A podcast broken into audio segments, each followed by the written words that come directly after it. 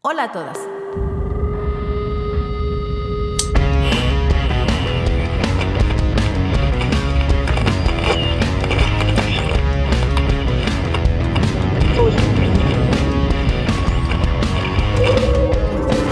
Sinergia Sorora. Vamos a hablar de mujeres que se la rifan y construyen nuevas leyendas. Desde la emancipación de Lilith hemos sido muchísimas. Hablemos de mujeres fenomenales, desde ellas mismas y honrando a las maestras, heroínas, brujas y guías. Porque aquí, la de un lado es compañera. Esta es Sinergia Sorora.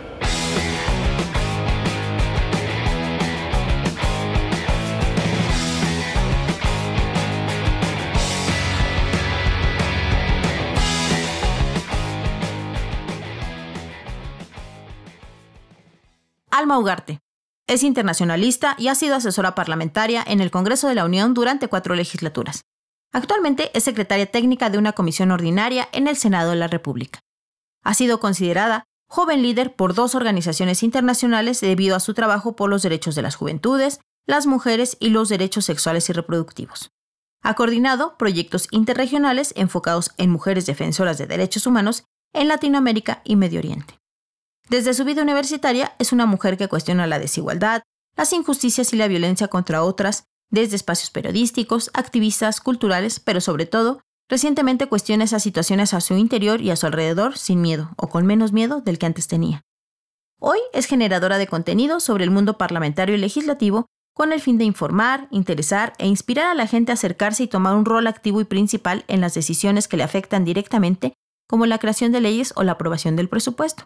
En YouTube la puedes encontrar como Detrás de las Cámaras.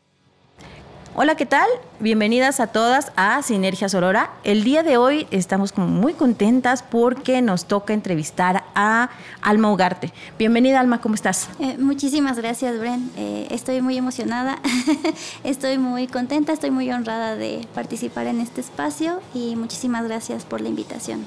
Pues mira, aquí hacemos magia y hacemos un, juego. El juego se trata de nombrarnos en el camino nombrando a otras. Entonces, en este pues capítulo nos gustaría saber quién es Alma, cómo empezó Alma, cómo era chiquita, dónde creció, cómo fue creciendo en la vida, qué le interesaba. Cuéntanos un poquito. Pues em, yo fui una, fui creo que una niña educada como la mayoría de las niñas, con muchísimas restricciones, con muchísima disciplina. Creo que yo fui una niña a la que le enseñaron eh, todo el tiempo a, guardar silencio, a estar callada, a no incomodar, ¿no? Y no hablo de, mi núcleo de, mi núcleo familiar, hablo de la escuela, de los lugares que yo frecuentaba, de mi comunidad. Yo me eduqué en escuela de monjas y la verdad es que también llegar a la escuela de monjas no fue camino fácil porque yo fui una niña que em, nació y que se crió en una familia con escasos recursos económicos. Así que fui una niña que tuvo que estudiar mucho para poder garantizar su educación. Eh, gracias a, la dedicación y a la disciplina eh, con la que fui criada, pude acceder a becas que me permitieron estudiar desde la primaria, la secundaria, la prepa la universidad y un intercambio académico que tuve fuera del país. ¿Y cómo eran las monjas? ¿Las monjas eran de las chidas o eran de las rudas? Voy a decir, eh, fíjate que esta es una historia muy chistosa porque yo en algún momento quise ser monja. Yo quería ser o monja enclaustrada o monja misionera, porque creo que desde muy chiquita yo tenía una vocación de servicio, de una vocación de la que hoy estoy muchísimo más consciente eh, y que hoy también abrazo y que hoy reconozco y que hoy agradezco esa vocación de servicio porque a mí me encanta servirle a la gente, ayudarla, trabajar por ella y creo que por eso desde este espacio que hoy reivindico, ¿no? El Congreso, el poder legislativo es lo que hago, ¿no? Entonces, cuando yo estudié con las monjas, yo veía que me acuerdo, me acuerdo de estos retiros que tenía y me acuerdo que en una de esas me llevaron con las monjas enclaustradas. Y a mí se me hacía muy bonito ese trabajo de las monjas enclaustradas, como dedicadas a trabajar, como las monjas misioneras que, que, trabajaban por comunidades. Y entonces yo dije, ay, sí, qué bonito ser monja. Y entonces eres congruente, ¿no? O sea, yo, yo no entendía en esos momentos una niña de primaria, ¿no? Lo que era la congruencia, ¿no? Como, como tal, tal cual. Pero decía, no, estas monjas dedican su vida a Dios, ¿no? Y, y al servicio de, de, de, nosotras, que nos educan. Y entonces, como yo era una niña muy aplicada, un día las monjas me invitaron a, a sus casitas que tenían ahí atrás de la, de la escuela. Y cuando entré a las casitas de, la monja, de las monjas, dije, wow, o sea, esto no es pobreza, esto no es, esto no es humildad, esto, o sea, ¿qué, o sea, ¿qué tipo de, porque, o sea, como te repito, Bren, o sea, yo, yo, yo tuve muchísimas carencias económicas, jamás tuve carencias amorosas, emocionales de mi familia, de mis padres, de mi madre, pero yo vi las casas de las monjas y dije, wow, no, o sea, esto no es lo que ellas predican.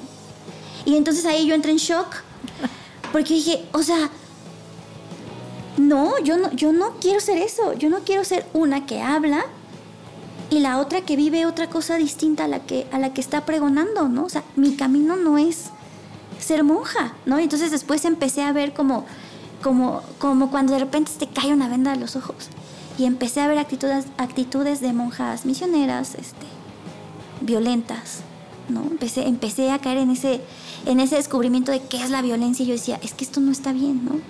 Entonces ahí fue cuando yo dije, no, no es por aquí.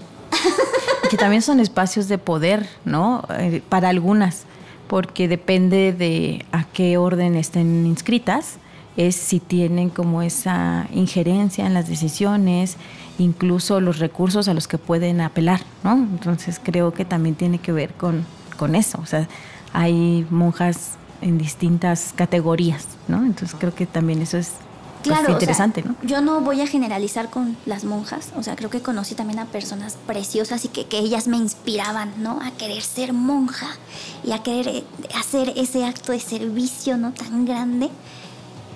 Pero un día estaba yo formada en fila, como nos hacían todas las mañanas, y nos revisaban el uniforme, el jumper, ¿no? Este, estos vestidos. Y entonces me acuerdo que pasaron, no me acuerdo cuántas niñas, pero una fue mi compañera de salón y enfrente, ahí se los digo, hacía muchos años que yo no recordaba esto, se los digo y me pongo emocional.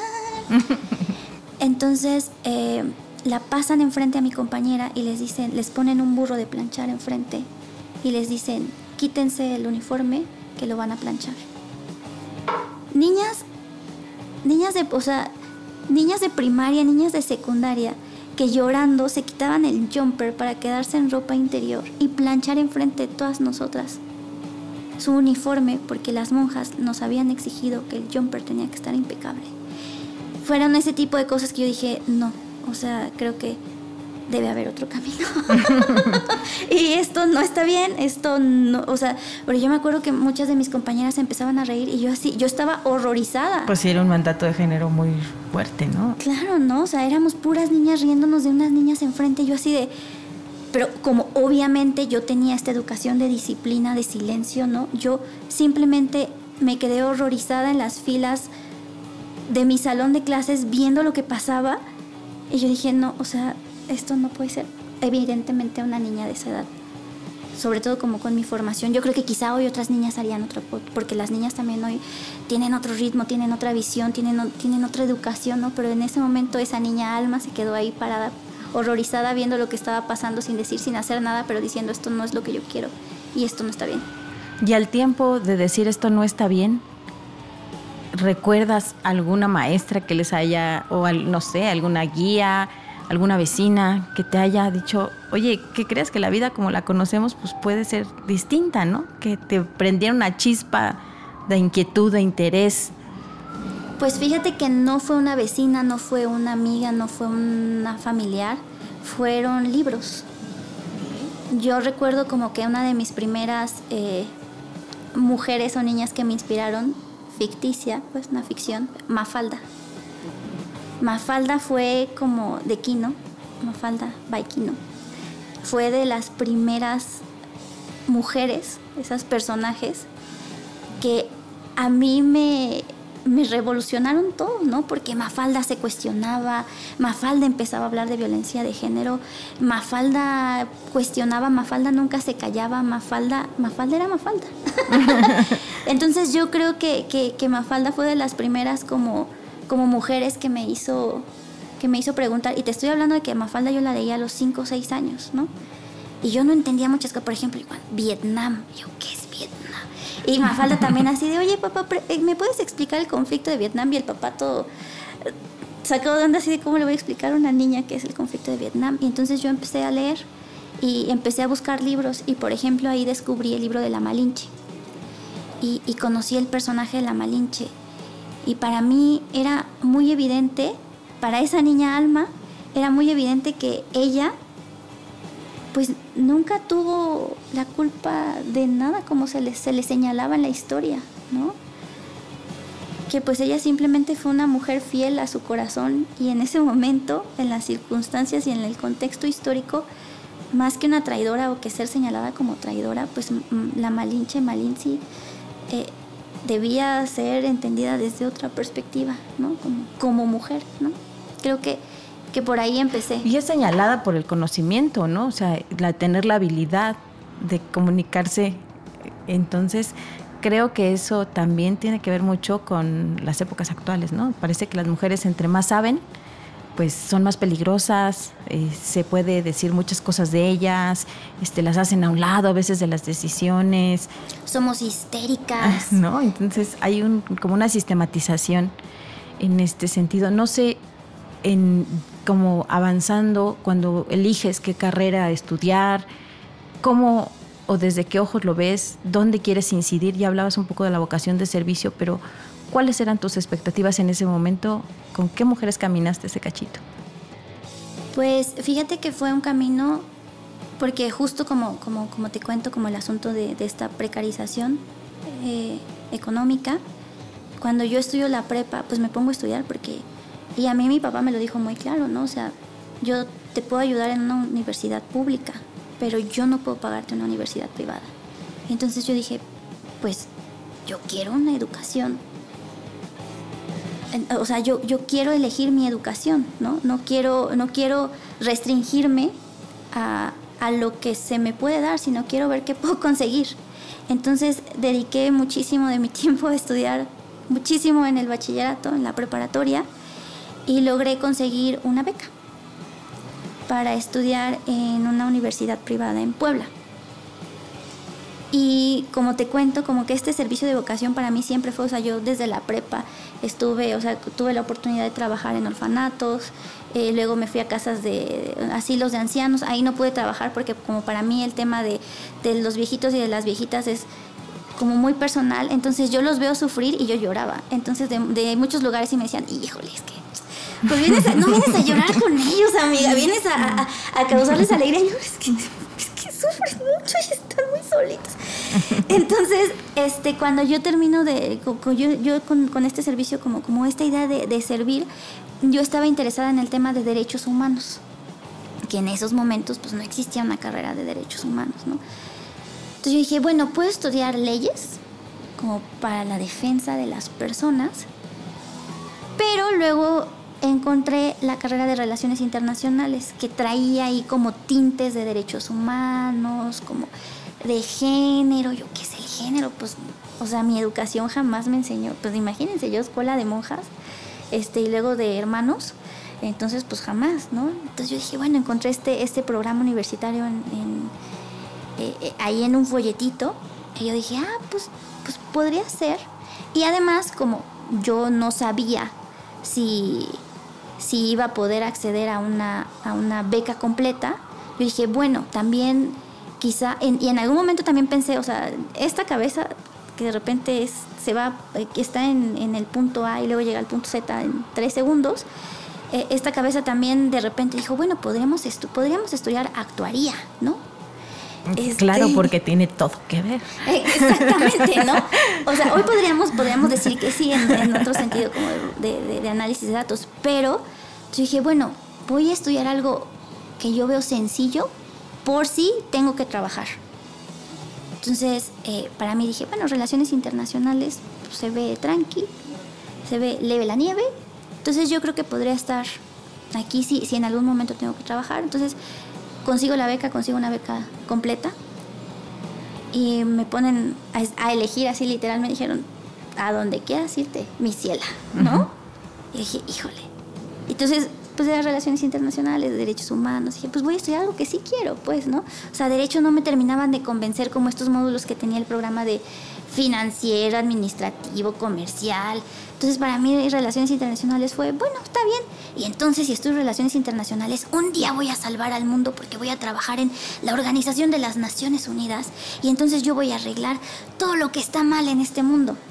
Obviamente, ¿no? Cuando tienes no sé qué edad y crees que tú vas a salvar y a cambiar el mundo y no entiendes que lo primero que tienes que hacer es cambiarte y salvarte a ti para que eso pueda incidir en tu comunidad y en las personas que te rodean. Y eso ya es, de verdad, cambiar al mundo, ¿no? Pero en ese momento con esta cabeza y con, creo que cuando fuimos jóvenes, jóvenes, ¿no? Teníamos esta idea de voy a salvar al mundo. Y ahí venía el, como el aprendizaje del género desde esta visión académica o tú te acercas desde otros espacios a los temas de mujeres. Yo soy una sobreviviente de violencia sexual. Cuando yo iba en la preparatoria, yo iba en una prepa, en un bachiller en vespertino. Entonces, eh, una noche se me hizo muy tarde por estar platicando pues con mis amistades, ¿no? Y entonces se me hizo muy fácil. Vivía yo en una unidad habitacional. Entonces se me hizo muy fácil dar una vuelta para que mi mamá no viera que yo llegaba tarde y me regañara por llegar tarde, ¿no? Porque mi mamá me regañaba por llegar tarde, obviamente, como una niña va a estar fuera, ¿no? Entonces yo tomé un camino que estaba en ese momento muy oscuro y alguien llegó por atrás.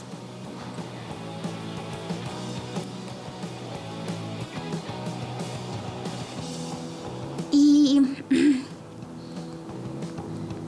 en ese momento, cuando yo entro a mi casa, en la noche, estaba mi hermano acostado en el sillón y me, vio entrar. Yo la verdad es que no, o sea, solo recuerdo esto que les estoy contando, ¿no? Porque fue un episodio difícil.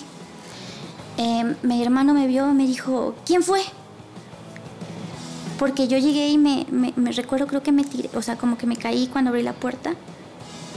Y mi hermano me dijo, ¿quién fue? Y salió corriendo mi hermano, ¿no?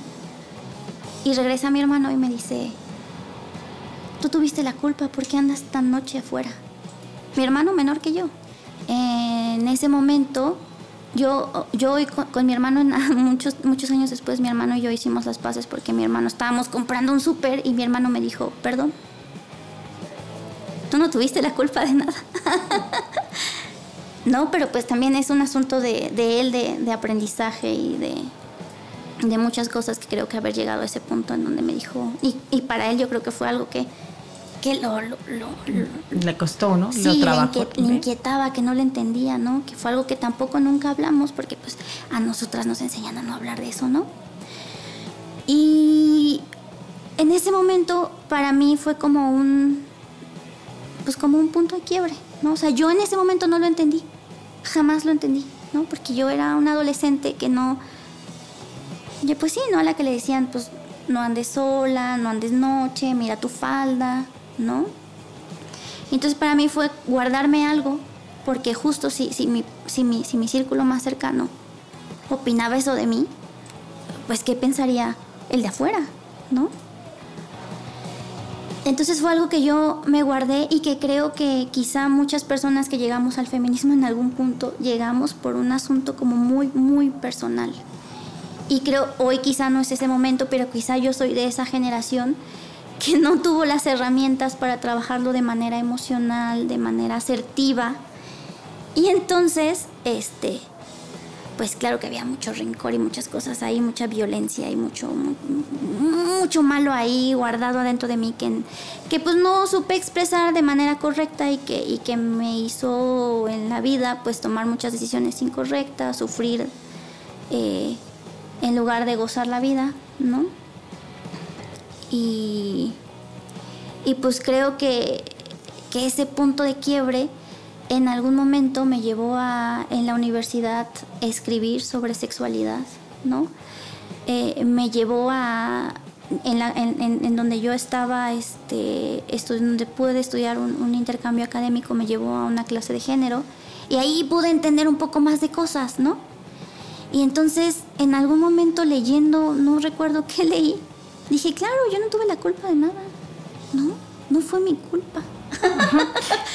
A lo mejor no te acuerdas de este texto, pero algún otro que tú pienses que haya sido clave dentro de este camino feminista que te haya hecho como, pues a lo mejor tomar nuevas decisiones este, de tus intereses, de tus áreas de oportunidad, de hacia dónde querías enfocar tus esfuerzos, ¿no? Ya hablamos del camino personal, eh, más las habilidades, ¿no? Porque conservar una beca requiere habilidades específicas, ¿no? Mucho trabajo, mucho esfuerzo. Eh, entonces, ¿cómo se conjuga esto con la visión activista, ¿no? Sobre todo porque el activismo es una disidencia.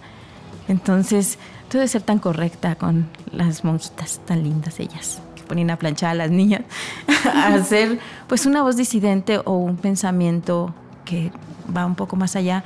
¿Recuerdas alguna autora este, o algún concepto que tú dijeras, híjole, esto, esto me viene a cambiar la vida y me, también me ayuda un montón, ¿no? Para, para caminarlo. Yo creo que no recuerdo una autora, o sea, te digo, desde que leí Mafalda, desde que leí La Malinche, eh, para mí fueron como ideas que empezaron a sonar en mi cabeza, pero es que no las puedes acomodar, ¿no?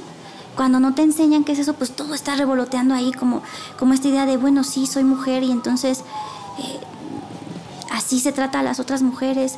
Oye, sí, pero esta mujer está hablando, pero a mí me dicen que me calle. Creo que quizá recuerdo un ensayo, hoy no recuerdo al autor o a la autora, eh, sobre ópera. Y entonces el, el, ensayo lo que decía un poquito era que pues no había mujeres este, que dirigieran orquestas. No, no era de ópera, era de orquestas, perdón. No había mujeres que dirigieran orquestas. Y que quizá el trasfondo de que no hubiera mujeres que dirigieran orquestas no era que las mujeres no se interesaran en dirigir orquestas, sino que este tipo de, ese campo estaba pues cerrado a los hombres. Entonces ahí fue como, como, o sea, puede sonar muy ridículo, pero para mí fue, ¡Ah! claro, está cerrado a los hombres. Y entonces yo, yo me recuerdo muy bien sentada leyendo eso y recordé a la niña que en algún momento dijo, yo quiero ser presidente, yo quiero ser presidenta del país. Y a esa niña a la que le dijeron, podría hacerlo, pero híjole, para una mujer, o sea, pero pues, ¿quién va a querer votar por una mujer? ¿Y cómo le vas a hacer si te casas con hijos? O sea, estoy hablando de hace añísimos, pues, ¿no? entonces esa niña que quería ser presidente dijo, que quería ser presidenta dijo, pues sí, quizás no, y quizás es muy peligroso, quizás es muy difícil. Y entonces esa, esa joven que de repente estaba leyendo esto dijo, oye, pues sí, ¿no? Y, de hecho una de mis, eh, de las mujeres que más me han inspirado, no sé si tú conoces a Nelly Bly. No.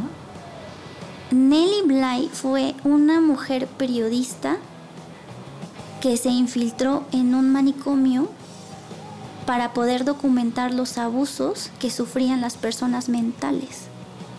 O sea, ella, una mujer cuando nunca había, no, no había mujeres periodistas, cuando ese tipo de trabajos para una mujer era impensable. Ese tipo de actos para una mujer era impensable. Ella lo hizo. Y luego ella rompió el récord de la vuelta al mundo en 80 días y lo hizo en 72. toma eso, perro. Entonces por ahí fue como como como reencontrar, o sea, como recordar que habían leído a Nelly, pero nunca lo había como, como les digo, o sea, otra vez puede sonar ridículo, ¿no? Pero nunca había enlazado esas ideas. Para mí cuando yo conocí a Nelly yo dije, wow, qué mujer maravillosa, qué valiente. Sin entender que era en una época muy difícil, ¿no? Dije, wow, yo quisiera hacer algo así de intrépido, wow, yo quisiera hacer algo así de valeroso por la gente, ¿no? ¿Te imaginas? O sea, asumir que te vas a, involucrar, que te vas a meter tanto en eso para poder decirle, o sea, para poder decirle al mundo así de esto está pasando porque no es algo que me contaron, es algo que yo viví en carne propia. Wow. Entonces a mí ahí todo me empezó a hacer como clic, porque, porque pues claro que yo tuve una educación machista. O sea, claro que a mí me enseñaron a servirle a mi hermano, ¿no? La comida. Claro que a mí me enseñaban a, quedarme callada, que yo no podía hacer esto, que yo no... Claro que a mí me enseñaron eso, ¿no? Claro que tenía yo unas abuelas que también me decían con sus palabras altisonantes. como de, manda a todos a volar y haz lo que tú quieras.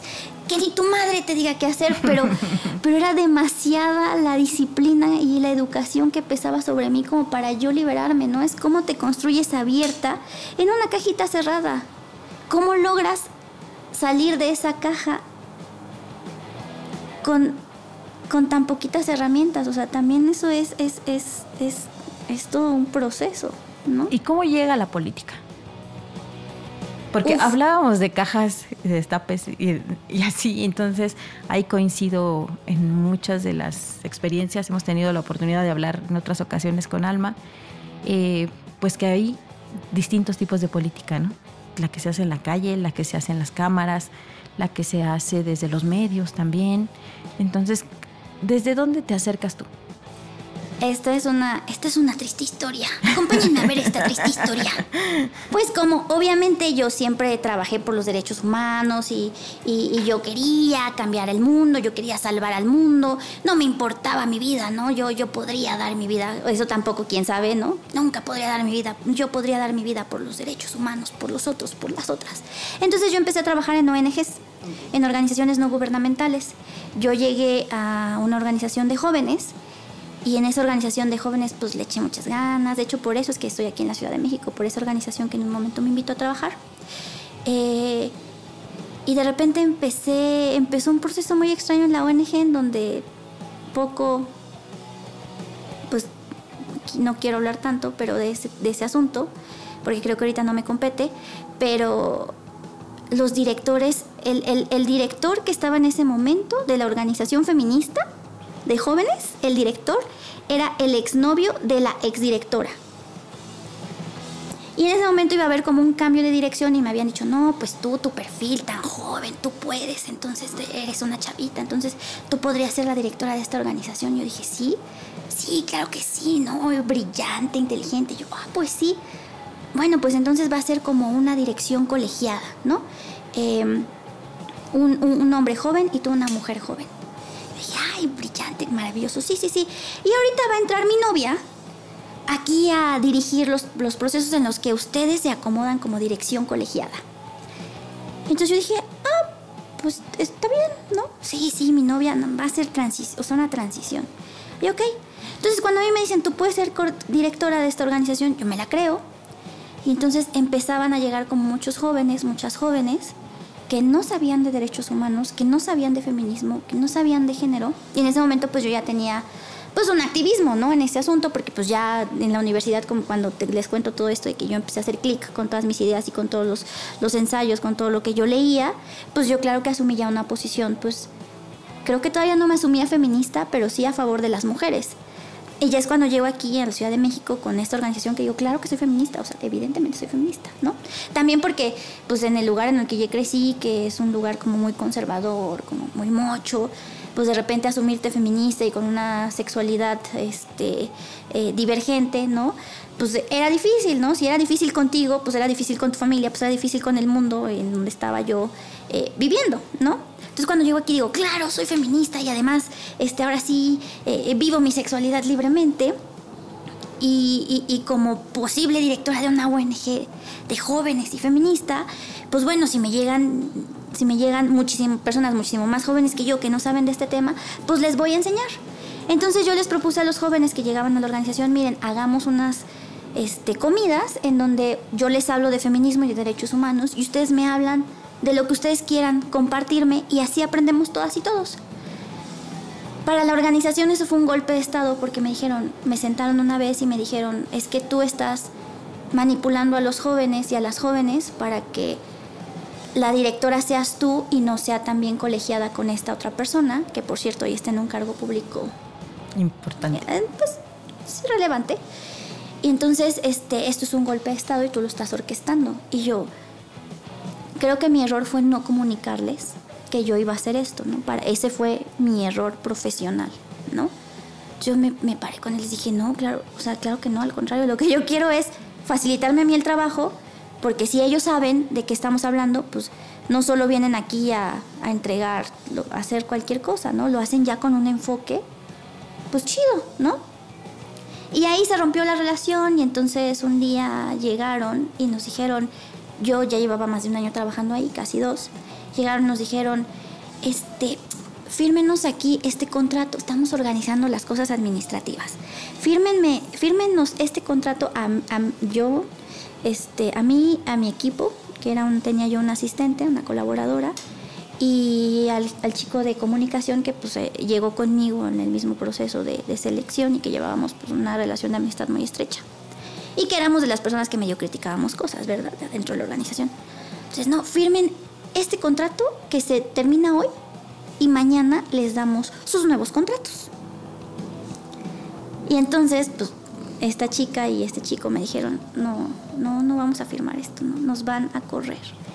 Y entonces yo dije, no, ¿cómo creen que nos van a correr? O sea, no nos pueden correr, somos, estamos trabajando por los derechos de los jóvenes, por derechos humanos, somos todos aquí, todas aquí feministas. Claro que démosles, demos, demos, hagamos este, demos este voto de confianza. yo voy a firmar, si ustedes no quieren firmar, está bien, yo voy a firmar y esperemos que esto lo tomen como, como pues eso, ¿no? como un acto de buena fe. Claro, ¿no? No, pues claro que al otro día nos corrieron, evidentemente. Con contrato y sin contrato. Te nos pasaron uno por uno, así como de tú, llame al chico que creo que hoy trabaja en ONGs porque ya tomamos caminos distintos todos, todas. Al chico este, le dijeron, no, vete tú a trabajar a una empresa. Y a, la, a, mi asistente le dijeron, no, pues tú es que tú apoyas a Alma. Y a mí me sentaron y a mí me enseñaron ahí el término de pedera. Estaba yo frente de un montón de, pues, la novia, el exdirector, que todavía asumía funciones de director, y el que iba a ser supuestamente codirector conmigo, ¿no? Me dijeron, es que tú eres una pedera. Y yo, ¿qué es que, perdón, qué es ser? Pues una viene de su pueblo, ¿no? Este, perdón, ¿qué es ser pedera? La haces de pedo por todo. Y yo, ok. Y pues tú eres más maléfica de lo que. De, me dijeron, tú eres más maquiavélica de lo que aparentas. Tú estás ahí organizando un complot, entonces te vas a tener que ir. Obviamente me engañaron y me dijeron, te vamos a dar una consultoría de tres meses para que pues la armes y pues porque eres muy buena en tu trabajo. Obviamente esos tres meses era para que yo no demandara a la organización. Después lo entendí porque pues nunca me dieron la consultoría, siempre me daban vueltas y pasaron los tres meses y yo no demandé a la organización porque sabían que yo demandaba, que yo podía demandar, ¿no? Entonces en ese mundo, en ese momento en el que yo dije, no manches, ¿y ahora cómo voy a comer? pues activé mis redes de apoyo y en ese momento una compañera me dijo, oye, están buscando en la Cámara de Diputados a alguien para un proyecto de derechos humanos, no sé más. Pero amiga, ve, necesitas comer. Y yo dije, no, sí voy. Entonces ya contacté, me dijeron, ah, sí, preséntate. Entonces ya llegué a la Cámara de Diputados y yo dije, ay, no. pero una que trabaja en las ONGs, ¿no? Y que de repente ve el mundo como bueno y malo, ¿no? Los buenos y los malos. Entonces yo dije, híjole, voy a entrar al mundo de los malos, pero bueno, cuando no te das cuenta que los malos están y las malas están en todo, exacto, amiga, ¿no? Entonces yo entré al mundo de los malos, en ese momento ya llegué, estuve en entrevistas así como, mira, pues necesitamos una asesora parlamentaria. Y yo, ¿qué es eso? Este, no, pues es alguien que, que se sienta a ver los temas en la Comisión de Derechos Humanos. Nosotros no sabemos de derechos humanos. ¿Tú sabes de derechos humanos? Y yo, pues claro, ya les empecé a hablar. Perfecto Aquí vas a aprender del mundo legislativo y parlamentario, tú enséñanos de derechos humanos. Sin problemas, amistades. Me ofrecieron un salario muy chiquito, pues, pues porque iba yo a aprender, ¿verdad? No, tampoco en ese mundo de joven también no valoras tu trabajo, ¿no? Ni lo que vale, ni lo que tu expertise cuesta. Y te vendes, pues, para poder comer, ¿no? Yo no sabía que estaba entrando a, a, a conocer al amor de mi vida, que es el mundo legislativo, ¿no? Entonces, pues yo empecé a trabajar como asesora parlamentaria. Afortunadamente tuve, fíjate que ahorita que me preguntas, que recuerdo esta pregunta de con qué mujeres te, te rodeaste, te acompañaron en la universidad, yo tuve compañeras increíbles. De hecho, la mamá de una de mis, de mis grandes amigas me pagó la renta por, no me acuerdo si un año, porque mujeres maravillosas, ¿no?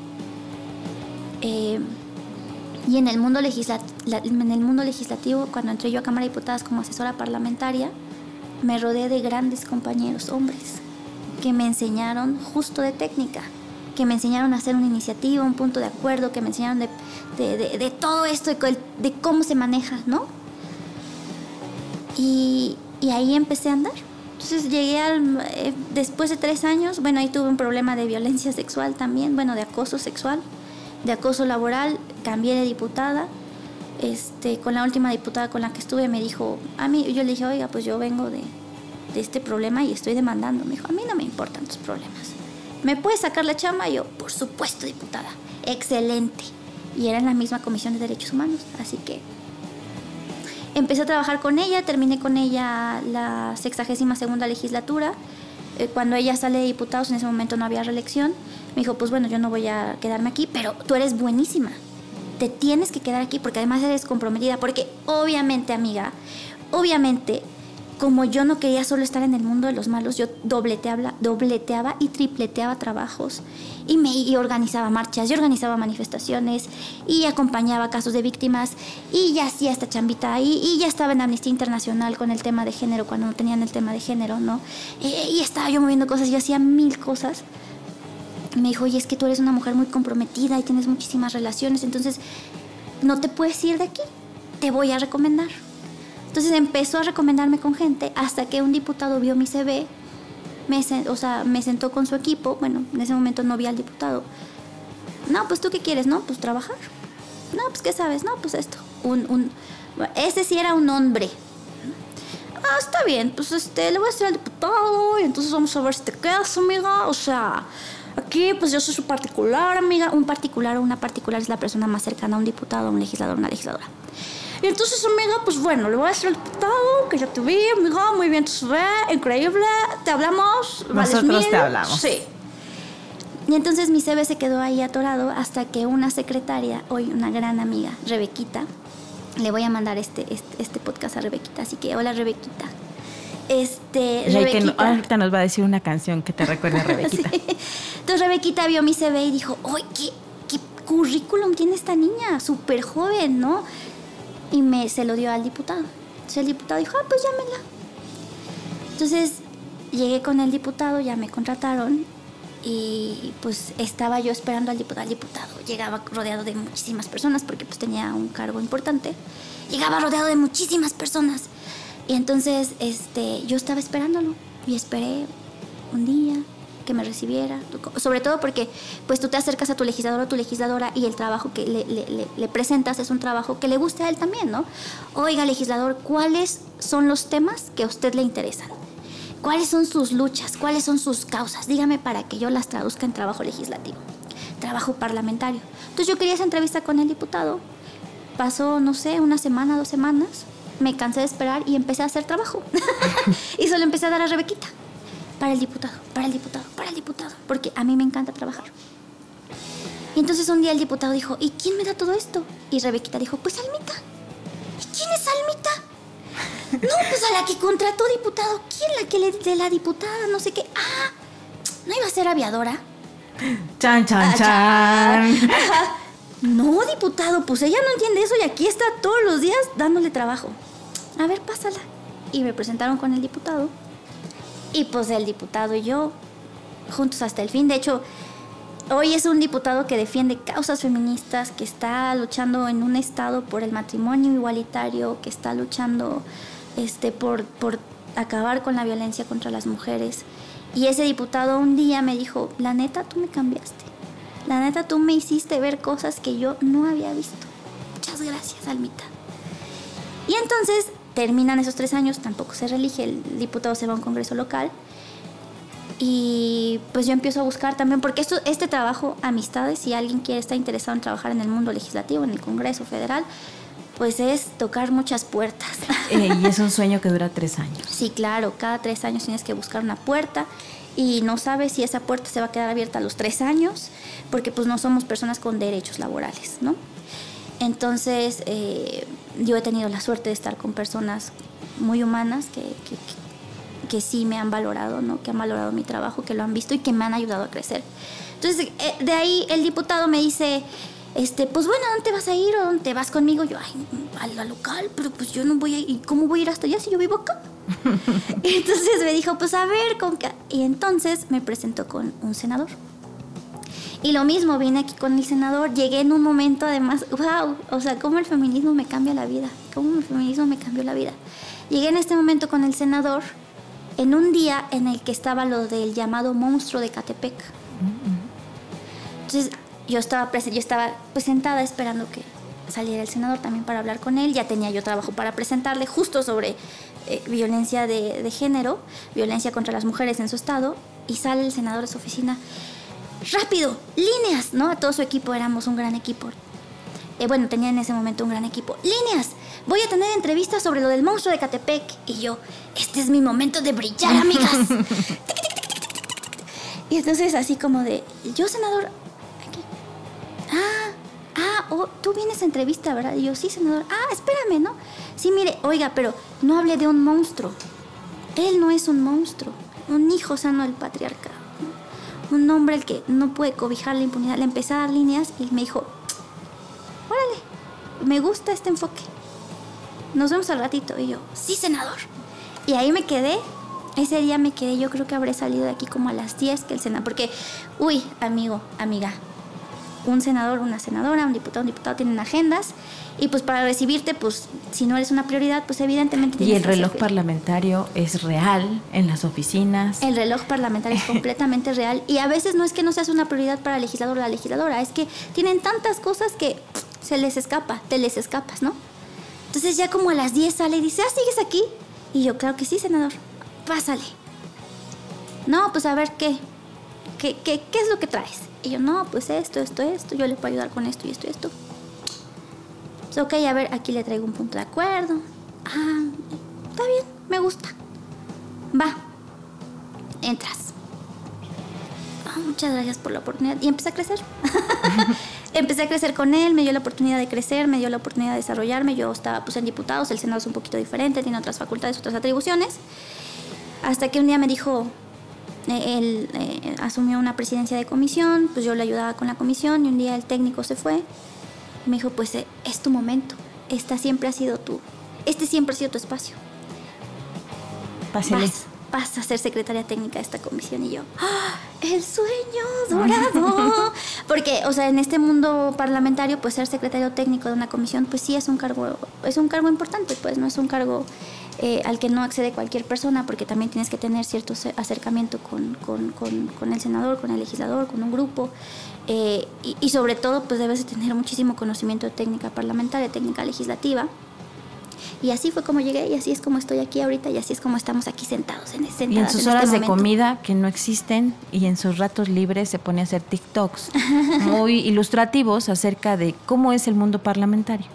¿Y esa idea de dónde sale? Pues esta idea sale de un presupuesto de egresos de la Federación en la Cámara de Diputados, no recuerdo si fue 2016 o 2017, en donde yo salía a las 10 de la mañana, porque son las, las discusiones de presupuesto son larguísimas, bueno, en mis momentos eran larguísimas, eran de días, mínimo dos, seguidos, ¿no? Porque además nos encanta ahí demostrar que estamos sin dormir, ¿no?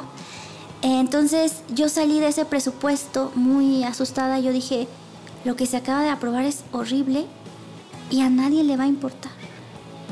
A nadie, o sea, no, no, no hablo de nadie, sino a, a, a, mis personas, incluso a mis personas. O sea, yo, yo, yo, veía mi mundo, pues no cada quien habla de su mundo. Yo dije, nadie se va a enterar, nadie lo va a entender. Nadie supo. Ay, nadie supo que esto pasó. Perdónenme a mí, amistades, es que le pegué al micrófono porque luego yo soy medio intensa. Este. Eh, eh, y, nadie supo que esto pasó, pero pudieron haber incidido en este presupuesto. Entonces yo dije, no, esto tiene que cambiar. O sea, la gente no puede estar, o sea, no puede estar alejada del legislativo porque ellos, ellas y ellos son sus representantes. Les representan. Ellas, o sea, las personas votaron para que ellas y ellos fueran sus representantes y no están siendo bien representadas.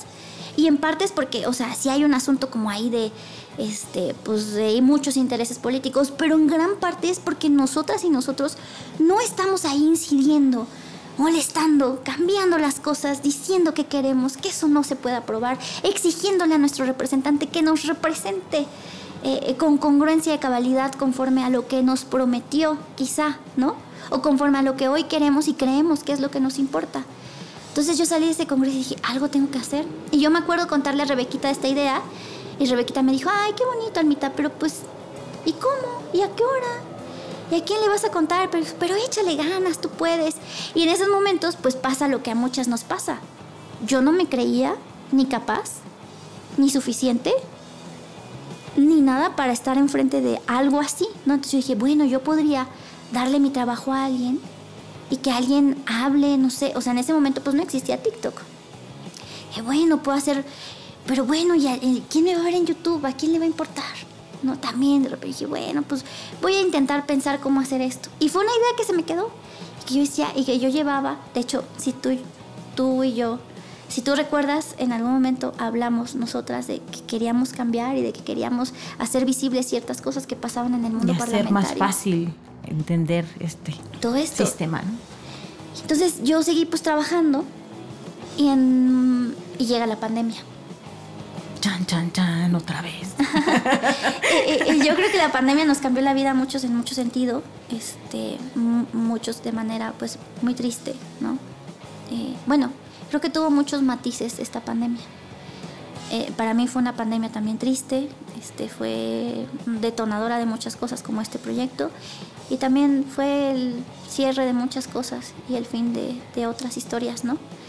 Pero fue el principio de, esto, ¿no? Yo dije, bueno, pues ahorita estoy encerrada, o sea, ya no, no pierdo el tiempo, no, no es que pierda el tiempo, pero ya no me traslado a mi oficina, estoy aquí, eh, está TikTok de moda, no hay nadie de quien yo con, ah, no hay nadie a quien yo conozca en TikTok, porque pues en el mundo, en este mundo de la política, ¿quién iba a estar en TikTok? En esos momentos a nadie le importaba TikTok, era así como de, ay, güey, qué oso estar en TikTok, güey, hacer videos en TikTok, güey, qué oso, ¿no? Y yo, ah, sí, qué oso, qué vergüenza, amigos, amigas. Este. y entonces empecé a armar los videos, ¿no? Empecé a pensar cómo poder presentar los videos porque es demasiada información y es, es, información muy técnica. Y me aventé.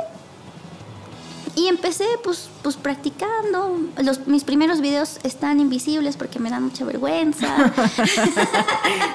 este, que no quede registro. Sí, claro, pues empecé con uno de bromita, luego empecé, este, me acuerdo que vine aquí al, en el Senado, tenemos aquí el, campamento eh, canábico entonces también hice ahí uno de bromita que me bajó TikTok por, pues, por infringir normas comunitarias.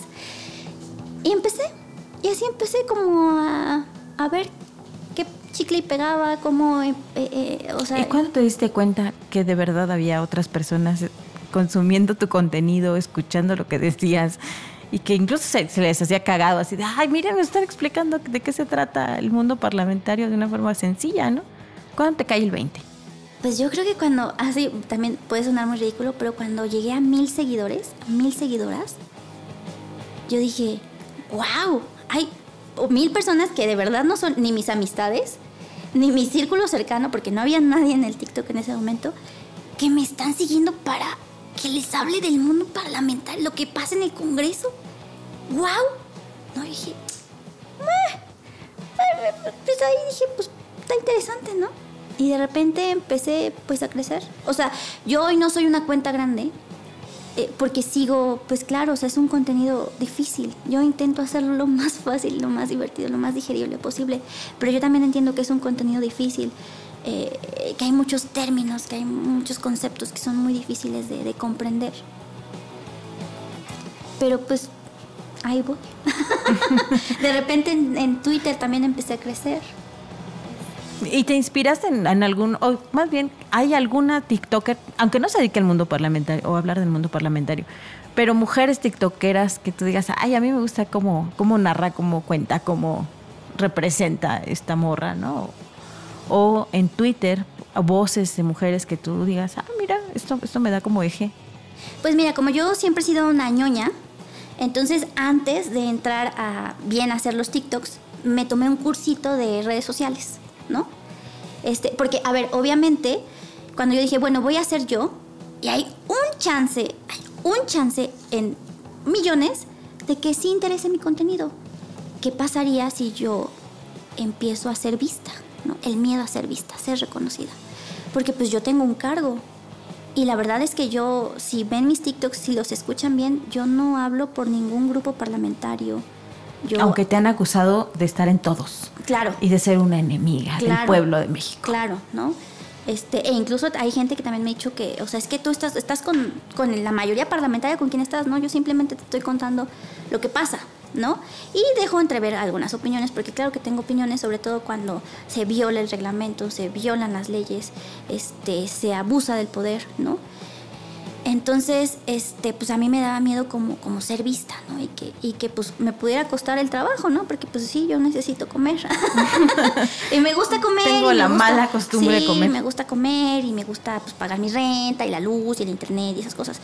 Entonces, cuando tomo este cursito de redes, este, pues me dicen, no, pues lo primero que tienes que hacer es ver quién hace lo que tú estás haciendo y ver qué les funciona.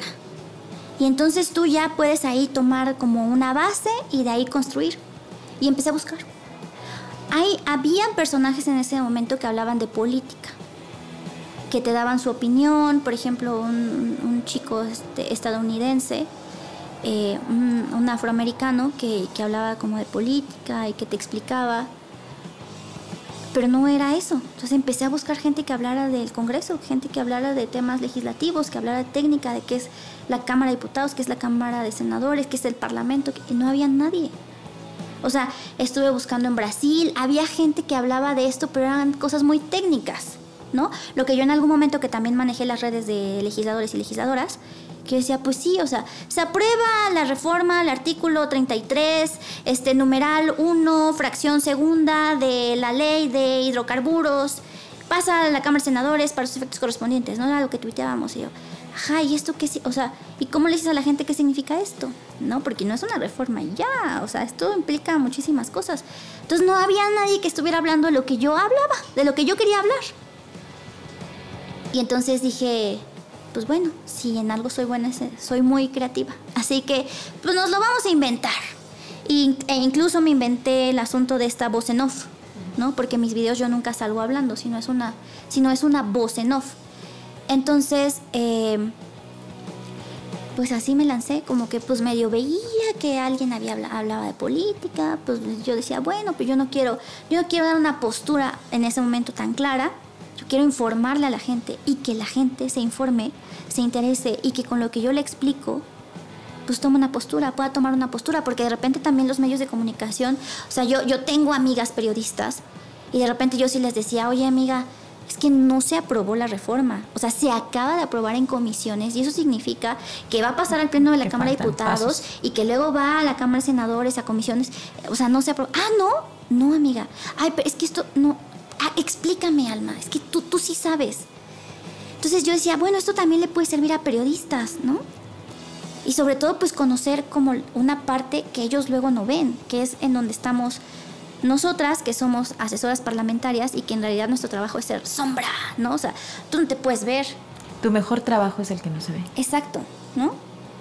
Y también ahí yo tuve como muchos problemas porque decía, bueno, con esto yo me podría ver y yo no me tengo que ver, se tiene que ver él, se tiene que ver ella. ¿No? O sea, una que, una es pues la que está atrás, la que está ¿no? O sea, bebé, nosotros, nosotras y nosotros somos quienes estamos atrás de un legislador diciéndole y dándole pues argumentos o consejos o líneas que pueda decir en ese momento que está en una discusión o que va a entrar a una discusión. Y ahí nada a hacer como algunas pausas. Ahora que hablabas también de, de cómo construir también alianzas con hombres, eh, pues de alguna manera conscientes de los temas y demás que no se entienda que tenemos este cliché de que las y los legisladores son personas pues que no entienden o que son cerradas o que no les interesa, sino decir también que hay personas muy comprometidas. Entonces, total. Que tienes que tener el momento y el lenguaje exacto, sintético, para que ellos retomen, porque esa es su voz, ¿no? Porque justo decíamos, el asunto de la representación va desde ahí y entonces debe de haber pues una, comunicación estrecha, ¿no? Y ahí debe de haber una causa eh, de fondo, porque si no lo creen, no hay forma, aunque haya muchos cursos de comunicación estratégica y demás, no hay forma de negar o de defender un punto si no lo crees. Entonces, este asunto de la veracidad, yo lo rescataría mucho, ¿no? De, pues las cosas son de esta manera, lo sabes o no lo sabes, lo traes o no lo traes.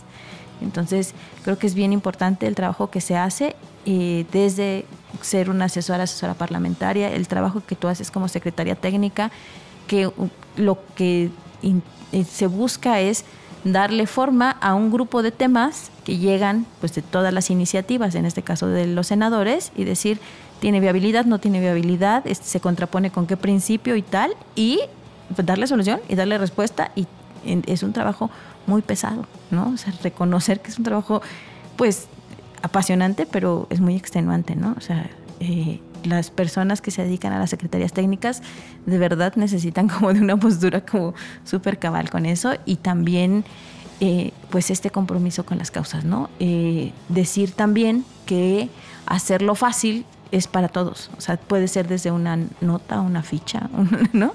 Y el asunto del TikTok, pues yo creo que un minuto es muy valioso para cualquiera que se dedique a esto, ¿no? Sí, bueno, eso me puede dar elementos y creo que, que esa es como una de las herramientas que tienes, ¿no? O sea, ser facilitadora de un proceso que se torna como complicado. Y yo creo que también en este proceso has visto a las legisladoras, sean diputados o sea acá en la Cámara de Senadores, cómo las mujeres tienen un camino distinto al de los hombres, ¿no? O sea, como para ser reconocidas tal vez, este, o para ser visibles, o para formar parte de los órganos de decisión. ¿Qué opinión te dan las legisladoras o eh, alguna que te haya hecho como reflexionar sobre el papel de las mujeres en la toma de decisiones públicas? A ver, es que tocaste como muchísimos puntos. Disculpen, así este, soy. a ver, eh, vamos a hablar primero de, claro, o sea, claro bebé, claro que hay legisladoras y legisladores súper comprometidos con sus temas. Claro que hay legisladores y legisladoras súper preparadas, o sea, eh, que nos rebasan incluso a nosotras y a nosotros, ¿no? O sea, con este conocimiento y con esta experiencia que tienen, ¿no? Eh, porque hay legisladores y legisladoras que sí llevan muchísimo tiempo siendo diputados y luego senadores, luego senadoras, luego diputadas, pero es gente que se compromete con ese trabajo y entonces le aprende, le sabe y lo maneja súper bien. El problema mucho, y, de todos los grupos, ¿eh? No, no te puedo decir, no, en este grupo no hay, no, en todos los grupos hay legisladores y legisladoras súper comprometidas. ¿Qué pasa? Cuando tú no te interesas en esos temas, un legislador no tiene, sus, sus palabras no tienen el eco necesario para hacer una transformación a tu favor, ¿no? Porque el legislador o la legisladora puede decir, esto está pasando y esto se debe cambiar. Pues sí, pero lo mayoritean, la mayoritean y no pasa nada. Pero si nosotras y nosotros estamos involucrados y apoyamos al legislador o a la legisladora que está diciendo algo congruente, que está haciendo algo importante por, por cambiar para beneficio de la comunidad, de los más, una realidad injusta, si no estamos ahí apoyándole, pues se queda solo, se queda sola y no pasa nada. Y entonces seguimos en él, no pasa nada y todo sigue igual. Entonces sí, hay gente súper valiosa.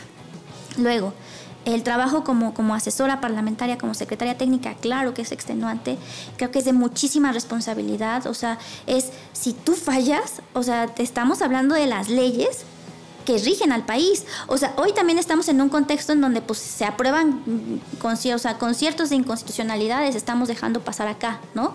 Pero que eso en algún momento nos va a estallar en la cara, nos va a estallar en el, mundo, en el país.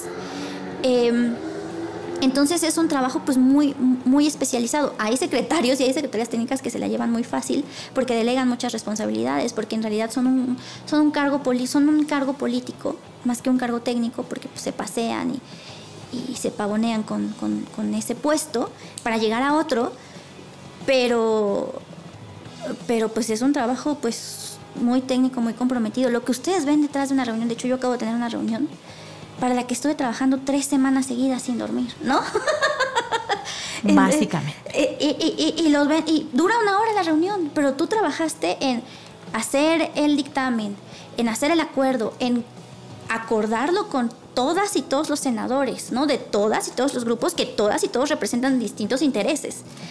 Conciliar, este, eh, con los equipos técnicos que son los que tienen las observaciones. O sea, es, una chambota que de repente es una sesión de una hora, pero es trabajo monumental. Ustedes ven que se aprueba una ley, pero es trabajo monumental de, y de repente cuando llegan leyes de un día para otro, pues imagínense, es peor la chamba, ¿no? Entonces, pues sí, sí es un trabajo bien pesado, pero es un trabajo, yo creo que muy gratificante, ¿no? Porque al final tú como secretario o secretaria técnica, que eres una de las personas que decide eh, con, con, con tu presidente, con tu presidenta, con toda tu comisión, qué es lo que se va a aprobar de las leyes que nos rigen, rigen nuestra conducta en la sociedad, pues sí es guau, ¿no? O sea, como, oye, la constitución tiene mis letras, ¿no? O sea, ¡oh! el diario de los debates. Abuelita, esto lo escribí yo, ¿no? El discurso que yo escribí, que dijo mi senador o que dijo mi senadora, está en el diario de los debates y ahora es público y, y esa iniciativa que él presentó, ella presentó, se hizo una realidad y es, o sea, es, es cambió esto, ¿no? Es como, ¿no? Es, es para una, pues algo muy pues muy grande, ¿no? Este, que quizá para algunas personas pues no tiene tanta importancia, pero pues para gente como yo, pues wow, ¿no? Entonces eso por un lado. Luego, híjole, voy a hablar de las legisladoras. De las buenas. Primero, si quieres. Yo recuerdo mucho a una a mi última a mi última diputada con la que trabajé y ella traía un tema, no me acuerdo qué tema traíamos, si era violencia obstétrica. No, creo que tema de derechos humanos. Ah, y, y querían proponer el tema del día del no nacido. Entonces yo le dije, diputada, ¿no? Porque pues una es asesora parlamentaria, pero también le dice, o sea, y tiene su ideología feminista o su ideología política, pero pues también es, es, es, es pues tu trabajo es proteger, cuidar al diputado o a la diputada, al senador o a la senadora. Yo dije, diputada, pues están estos dos temas. Yo creo que en algún momento al suyo le van a decir que sí si usted aprueba este, el del no nacido. Y mire, usted ya, ya conoce mi postura y yo no aprobaría esto, pero pues si usted quiere aprobar el día del no nacido, quizá lo podemos parar en el pleno, que pase en comisiones, pero que lo suyo pase. Y mi diputada me, me vio a la cara y me dijo, jamás aceptaría aprobar, que me aprueben algo a cambio de aprobar algo en lo que yo no creo. Y yo dije, pues vamos a la pelea, ¿no, diputada? Vamos a la pelea, damos argumentos, vamos a tirar eso y aunque no pase en el nuestro ni modos, pues vamos a perder una batalla, pero no vamos a dejar que pase una victoria en la que no creemos y que no es justa con las mujeres. Y yo dije, wow, ese fue un momento decisivo eh, que yo te puedo decir que fue para mí revelador, ¿no? Y ahí en donde, en donde yo tenía, como, como les contaba al principio, ¿no? También perdónenme si de repente yo me voy y regreso y voy y vuelvo, pero pues así soy. Este, ese fue un momento decisivo, eh, positivo, ¿no? En cuanto yo, di, cuando, cuando yo dije, pues claro, ¿no? O sea, aquí no, no hay buenos y malos, o sea, no es un bando de buenos y malos, hay en este mundo legislativo hay muchísimas personas tan comprometidas o incluso más comprometidas que las que se dicen defensoras de derechos humanos, ¿no? Entonces para mí fue un... como un... ella, ella, si me escucha le mando un gran abrazo a, mi diputada. Em, y en ese momento pues también empecé a ver el otro lado de la moneda de las legisladoras, ¿no? Ella sin asumirse, mi diputada sin asumirse feminista, ni, ni líder de mujer, nada.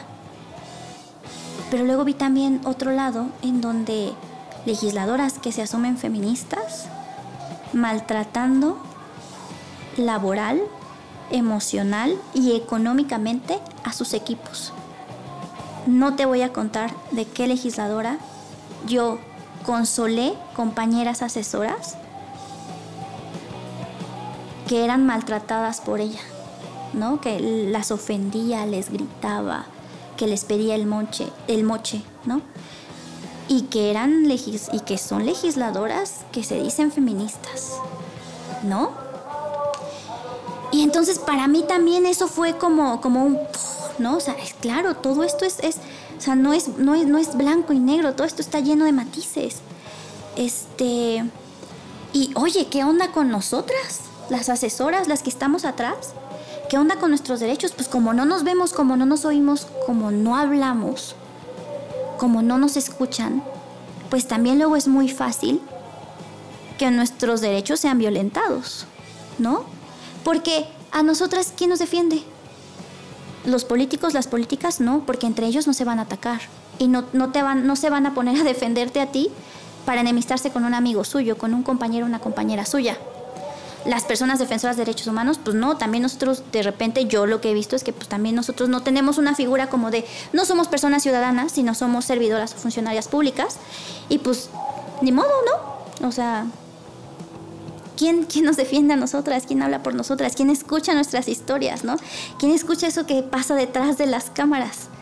En donde estamos un montón de personas trabajando, haciendo que estas cosas se muevan junto con grandes legisladores, junto con grandes representantes, pero también en un momento que nos encontramos un poco solas, ¿no? Marginadas, al margen, ¿no? De ciertas cosas como derechos. Entonces, eh, pues para mí también fue esto, ¿no?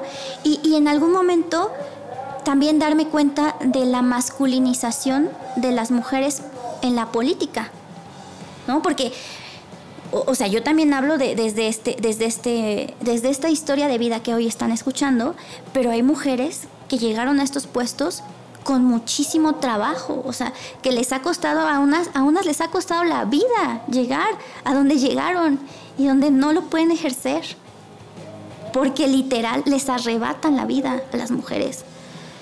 Entonces, también entiendes por qué se han masculinizado. Porque este mundo no es fácil para nosotras. O sea, si no es fácil para ellas que están en el poder, en, las tomas de, en la toma de decisiones, imaginen, imagínenos a nosotras, que estamos abajo, ¿no? Entonces, entender eso como de claro, o sea, pues ella se ha masculinizado y es agresiva y grita y dice groserías y manotea y violenta a sus compañeras y aunque dice que es feminista, pues se rodea de hombres, ¿no? Y sus equipos de trabajo son hombres o prefiere escuchar a un hombre que a una mujer. Pues también lo entiendes, ¿no? O sea, yo no lo justifico, pero lo entiendo. Este mundo de la política es un mundo todavía masculino. Y aunque hoy hablamos de un Congreso paritario en la Cámara de Diputados, ¿en dónde están las mujeres tomando decisiones? No están.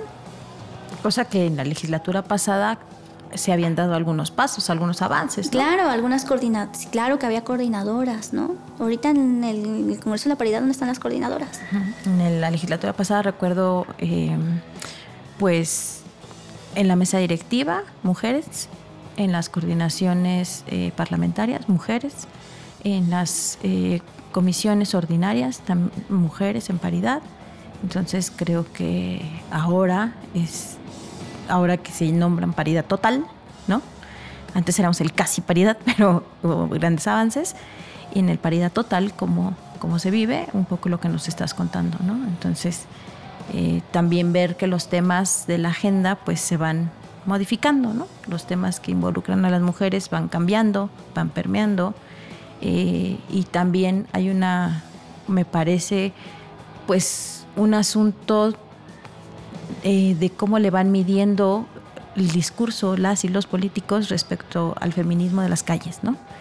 Entonces, ¿quién se confronta con el feminismo de las calles o quién está a favor del feminismo de las calles o del eh, también es como una, una parte donde están pues haciendo pues algunos énfasis, ¿no? Este, no sé, como para terminar, cómo lo veas tú ahí.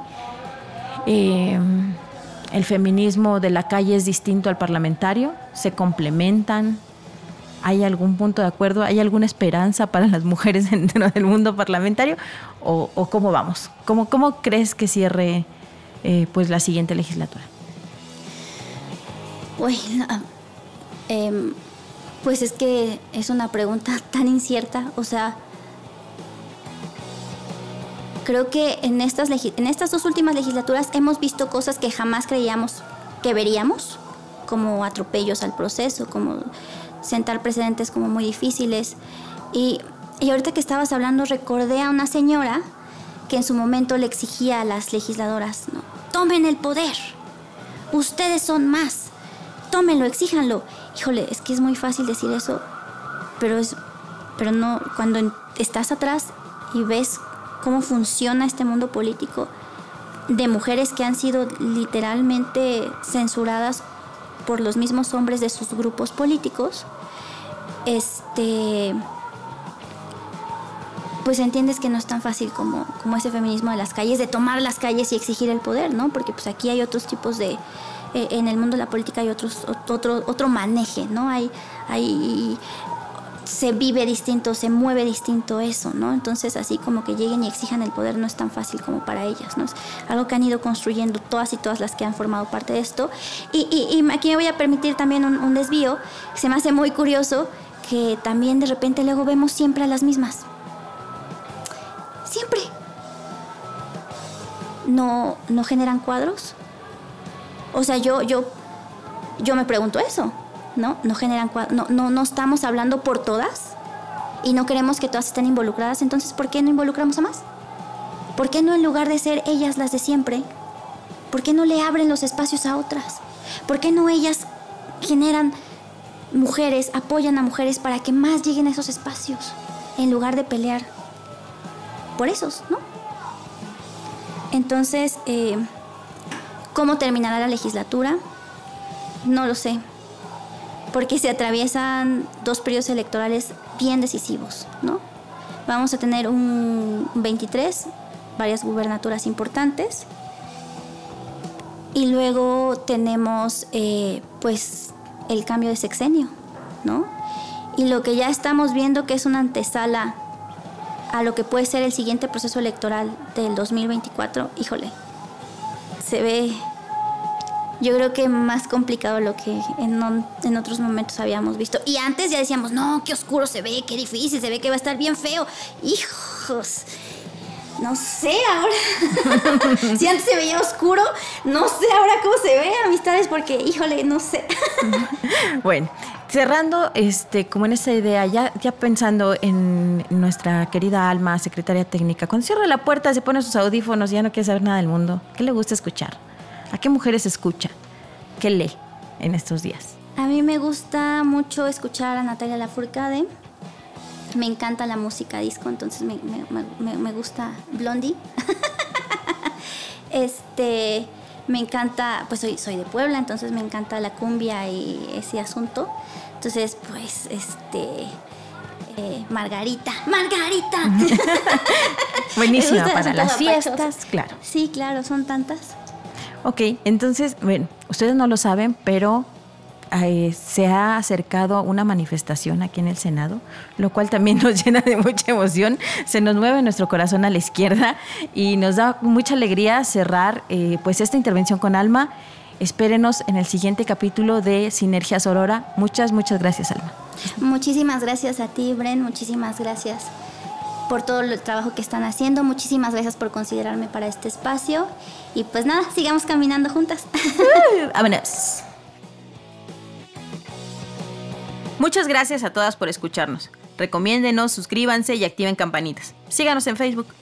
Quiero dar las gracias a nuestro pequeño equipo, Dalia Valencia en el diseño y comunicación gráfica, gracias Amix, Abraham Steady en la mezcla, grabación y audio y por todo su respaldo este viaje, a Ever Cortés por su aporte visual, gracias carnalito, a todas las personas que nos han echado porras y lugares autogestivos que nos abren sus puertas, les queremos mucho.